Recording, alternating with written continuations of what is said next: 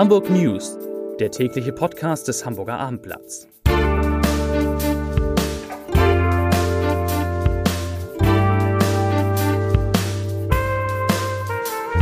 Herzlich willkommen. Mein Name ist Lars Heider und heute ist der Hamburger in unserem Podcast zu Gast, der Greta Thunberg in der kommenden Woche mit seinem Segelschiff nach New York bringen soll. Der Mann heißt Boris Herrmann. Er wird im Podcast erzählen, wie er Greta die Überfahrt so angenehm wie möglich machen will und warum er ihren Mut bewundert. Ein Mann bewundert den Mut von Greta Thunberg, der normalerweise allein in drei Monaten um die Welt segelt. Außerdem geht es um neue Sperrung der A7, um den Hamburger Schulfrieden, um Volksentscheidung und Bürgerbegehren und um die Hamburger Tafel. Zunächst aber, wie immer, drei Nachrichten in aller Kürze. Nachricht Nummer eins. HSV-Trainer Dieter Hecking hat im Fall Jatta an die Öffentlichkeit appelliert, Zitat, erstmal die Beweislage abzuwarten und das Thema ansonsten ein bisschen runterzufahren. Und ich finde, der Mann hat recht. Nachricht Nummer zwei. Die U-Bahn-Station Mönckebergstraße, eine sehr viel genutzte, wird für ein Jahr gesperrt und in dieser Zeit aufwendig saniert und ausgebaut. Das ist doch eine gute Nachricht. Start der Bauarbeiten ist im Frühjahr 2020. Und Nachricht Nummer drei für alle Radfahrer. Im vergangenen Jahr hat die Hamburger Polizei 6.392 Ordnungswidrigkeiten von Radfahrern erfasst und ganz interessant, 2446 dieser Fahrer bekamen sogar Punkte in Flensburg. Ich wusste gar nicht, dass das geht. Peter Ulrich Meyer, der Chef unserer landespolitischen Redaktion, nickt. Er wusste, dass das geht. Wir wollen gleich mit dir, Peter, äh, will ich mit dir sprechen über den Schulfrieden und über Bürgerbegehren. Aber zunächst einmal hören wir uns an, was ähm, Boris Herrmann, der Mann der Greta, über den großen Teich bringen wird, heute bei meinem Besuch bei Ihnen zu diesem Thema gesagt hat. Hören Sie mal rein, viel Spaß. Wo geht die Reise los? Wie lange wird sie etwa dauern? Wir segeln nächste Woche, Mitte nächster Woche in Südwestengland los, segeln nach New York. Ähm, wir segeln auf einer ähnlichen Route, wie ein Flugzeug nehmen würde, auf dem Großkreis, also relativ weit, so ein Nordbogen, äh, kommen dann an Neufundland vorbei. Die Route ist 6000 Kilometer lang und dauert ungefähr zwei Wochen. Wie gut ist Greta auf die Reise vorbereitet? Greta war noch nie auf einer Segelyacht, kann nicht segeln und war noch nie auf einem Boot ähnlicher Größe. Ähm, daher ist sie natürlich auf einer Seite nicht gut vorbereitet, aber auf der anderen Seite hat sie sich sehr analytisch auseinandergesetzt mit dem, was sie erwarten wird, hat versucht, sich das vorzustellen, hat sich mental darauf vorbereitet, hat sich durch Ausrüstung, durch Beratung und Betreuung ähm, so gut es geht darauf mental vorbereitet.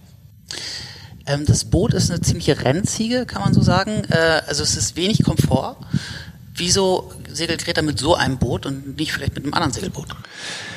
Ja, Greta segelt mit einer Segelyacht hier, mit der Malizia, die, weil dieses Schiff mit Solarenergie ähm, Strom erzeugt, den Strom, den man für alle Systeme auf einer Segelyacht braucht und so wirklich über den Atlantik segeln kann, ohne CO2 auszustoßen und ohne Diesel zu verbrauchen. Wie ist die Toilettensituation? Wie ist die Schlafsituation? Wie muss man sich das vorstellen?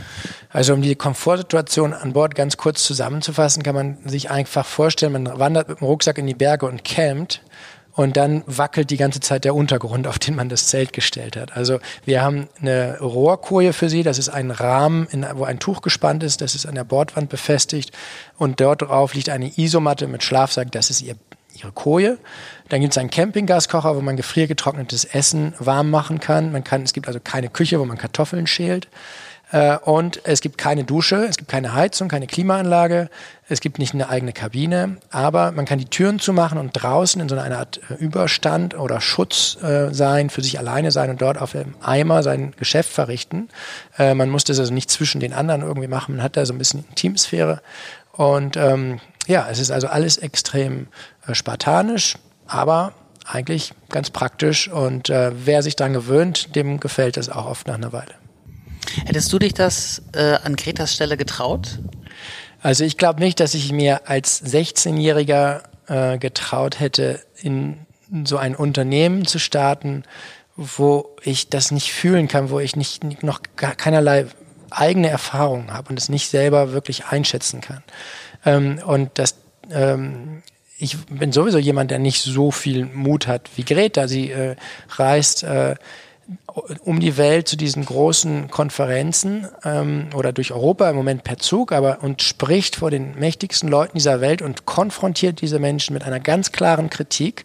Sie erhebt eine ganz klare Botschaft und, und Nachricht ähm, auf die Botschaft der Wissenschaft ähm, zu hören und alles zu verändern. Und diesen Mut muss man erstmal haben. Den als 16-Jähriger war ich noch ein Kind, habe gespielt und hätte nie, äh, nie die Stärke gehabt, äh, mich mit sowas auseinanderzusetzen. Äh, letzte Frage vielleicht. Ähm, du segelst um die Welt, bist mehrfach um die Welt gesegelt. Äh, hast du schon äh, die Auswirkungen des Klimawandels selbst gesehen? Ähm, ja, ich kann auch auf den Weltmeeren ähm, den Klimawandel beobachten, die Auswirkungen. Am drastischsten habe ich diese Auswirkungen bemerkt bei einer Reise durch die Nordostpassage vom Norden Norwegens, Russlands, äh, am Norden Russlands vorbei durch die Arktis nach China. Das ist eigentlich eine extrem Expeditionspassage, wo man kaum durch das Eis kommt. Wir sind dort vor drei Jahren durchgesegelt und haben gar kein Eis gesehen. Wir mussten dann ein bisschen den Kurs ändern, um überhaupt mal Eis zu sehen. Ähm, das ist da ein Rekordjahr gewesen, ein Eisminimum. Und das wiederholt sich seitdem. Ich beobachte das. Es ist einfach ein unglaublicher Rückgang des arktischen Eises. Und natürlich wird man sich in dem Moment bewusst, wir sitzen dann im Pulli da an Deck. Jetzt ist es über der Frostgrenze. Die Permafrostböden tauen dann auf. Dieses ganze Methan aus dem Meeresgrund steigt dann auf. Ähm, also das sind natürlich Momente, wo man damit in, in, in Verbindung kommt, auch die Beobachtung, dass es sehr viel weniger Tiere auf den Ozeanen zu geben scheint. Ich sehe viel weniger Wale und Vögel, Meeresvögel.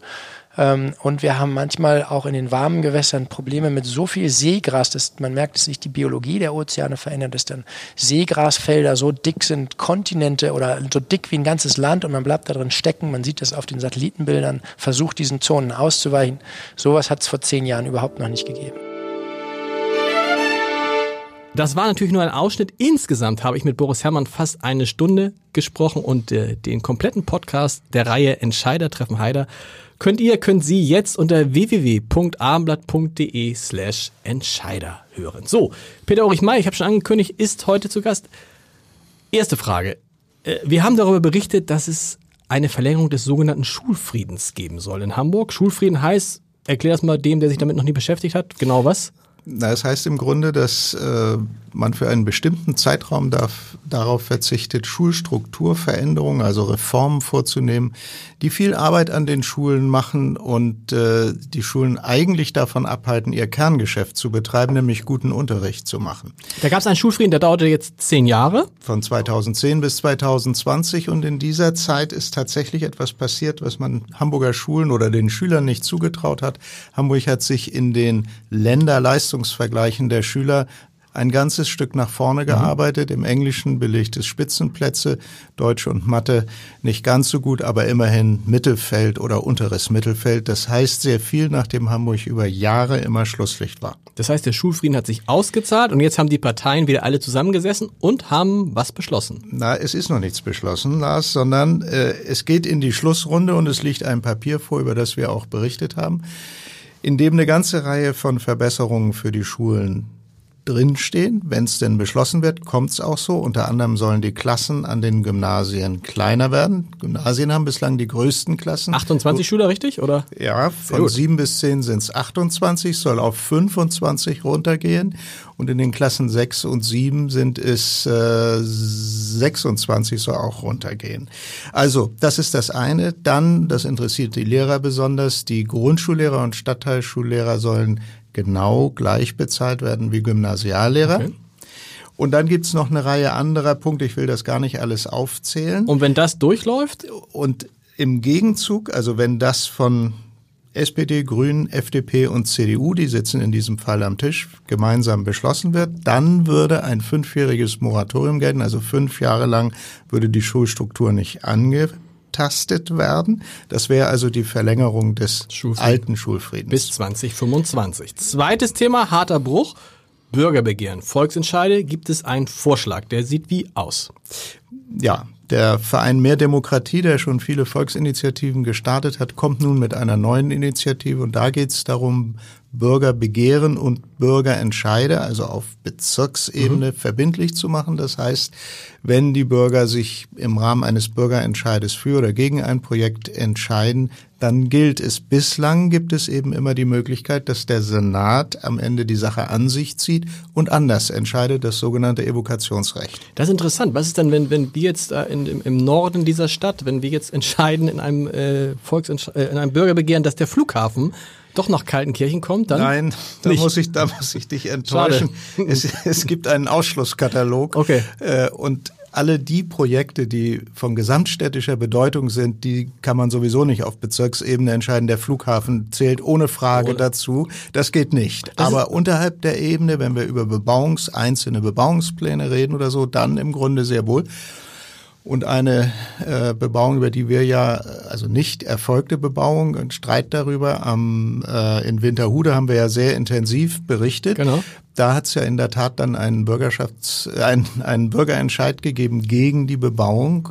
Das ist dann auch akzeptiert worden. In anderen Fällen kam der Senat dann und hat gesagt, wir machen es trotzdem. Sehr interessant. Wie groß ist die Chance, dass dieser Vorschlag auch von der Politik angenommen wird? Äh, extrem gering, weil, weil es auch erhebliche verfassungsrechtliche Bedenken gibt. Dieses Evokationsrecht ist so ein technischer Begriff, aber der ist ganz wichtig äh, für das Funktionieren einer Metropole wie Hamburg. Das heißt, wenn jetzt viele Entscheidungen auf die Bezirksebene delegiert werden und dann nicht mehr korrigiert werden können, stellt sich ein bisschen die Frage nach der Funktionsfähigkeit der Stadt aus meiner Sicht. Vielen Dank. Von Bürgerbegehren zur harten Verkehrspolitik. Ähm, Lisa Jessen aus der Lokalredaktion ist hier. Lisa, weil auf unserer Lieblingsautobahn drohen wieder Behinderungen und Sperrungen. Die Lieblingsautobahn ist die? A7. Natürlich. Fast so beliebt wie der. Äh, so Aber es, ist doch, es war doch gerade alles so, fertig. Wenn ich jetzt in Richtung Ostsee fahre, freue ich mich, wenn die ganze Autobahn ist frei. Was ist, ist alles? Es sieht fertig aus. Was wird jetzt noch gesperrt? Wir reden von der A7, Lars. A7, sag ich ja. Ich rede, Nicht, A7 geht, von der A1. Die A7, ich rede von der A7. Die geht, zur, geht auch zur Ostsee. Die ja, A7 geht auch zur Ostsee. Ja, ja, gut. Den okay. Teil der Ostsee kennst also, du noch nicht. Die, Schlei. Die Autofahrer müssen wieder sehr tapfer sein, weil die schönen Deckel, die da kommen, die be, beinhalten natürlich auch verschiedene ähm, ja, Sperrungen. Ja. Wir haben also in diesem Jahr noch zwei Vollsperrungen auf der A7. Und eine Teilsperrung, die kommt jetzt schon im August. Das wird nicht ganz so schlimm. Es ist schon am nächsten Wochenenden, okay. äh, 15., 16. und dann kommt es nochmal. Da kann man immerhin fahren. Aber es gibt zwei Vollsperrungen. Ja, und Ein zwar, ganzes zwei Wochenenden wieder oder wie? Ja, leider wieder zwei Wochenenden. Das eine ist vom ähm, im Oktober, Ende Oktober, von Freitag bis Montag. Und das Ganze kommt nochmal Anfang Dezember, vom 6. bis zum 9. Dezember, wieder ein ganzes Wochenende, Freitagabend bis Montag früh. Wo muss man denn, wenn man wie ich an die Ostsee oder wie du an die Nordsee fahren willst, wo muss man dann drauf fahren? Ähm, irgendwo Schnellsen eher, so wie die Richtung, oder gleich Kaltenkirchen?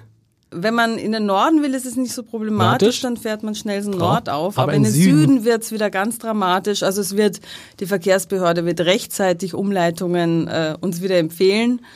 Aber das Ganze, es hat ja einen guten Aspekt und es hat ja einen guten Grund, es soll wieder Flüsterasphalt aufgetragen werden. Und das heißt, es wird für die umliegenden Bewohner, sofern sie noch, also die Auf- und Abfahrten, da wohnen ja auch Leute, ähm, das soll schön leise werden, aber es muss halt gemacht werden. Das halt. kann man nicht im laufenden Betrieb machen. Also zwei Vollsperrungen, Teilsperrungen. Vielen Dank. Hanna-Lotte Mikuteit aus unserer Wirtschaftsredaktion ist da aus gutem Grund. Du hast an einer Geschichte über die Tafel recherchiert und da wollte ich doch mal nachfragen.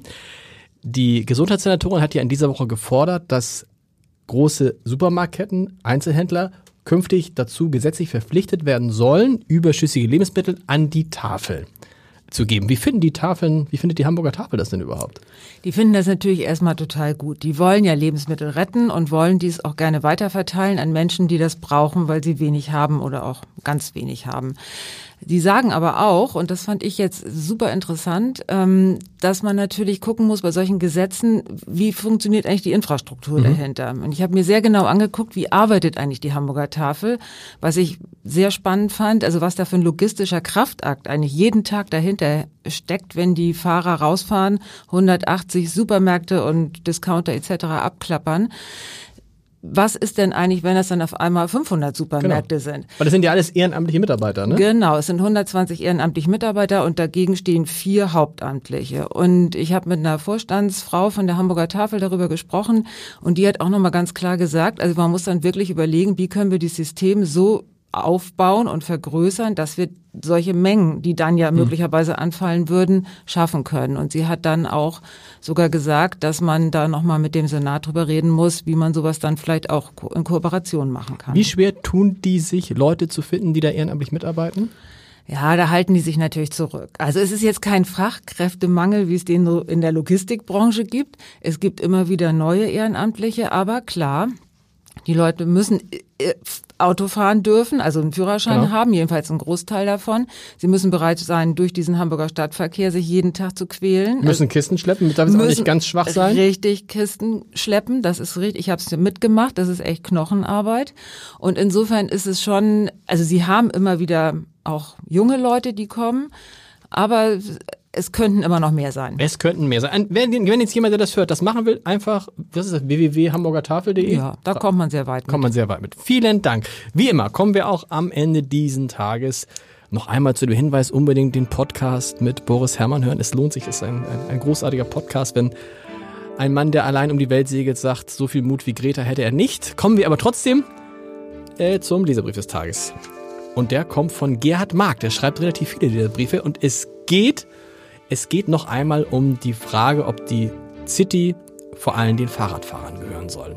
Gerhard Mark schreibt, es sind starke Zweifel, wenn nicht Gewissheit angebracht, dass Hamburg City lebenswerter wird, wenn sie, also die City, den Fahrradfahrern gehört. Fußgänger, ja, super. Innenstadt, Auto und Fahrradfrei, das wäre es. Ich möchte nicht in einer City als Fußgänger unterwegs sein, in der Radfahrer ihr sowieso schon total überhöhtes Ego ausleben. Grauenhafte, Vor grauenhafte Vorstellung bei der schon heute herrschenden Verkehrsmoral der Radfahrer, die täglich zu besichtigen ist. Ich hoffe, ab nächste Woche wird es besser. Wünsche allen ein schönes Wochenende. Das Wetter soll toll werden. Bis Montag. Tschüss.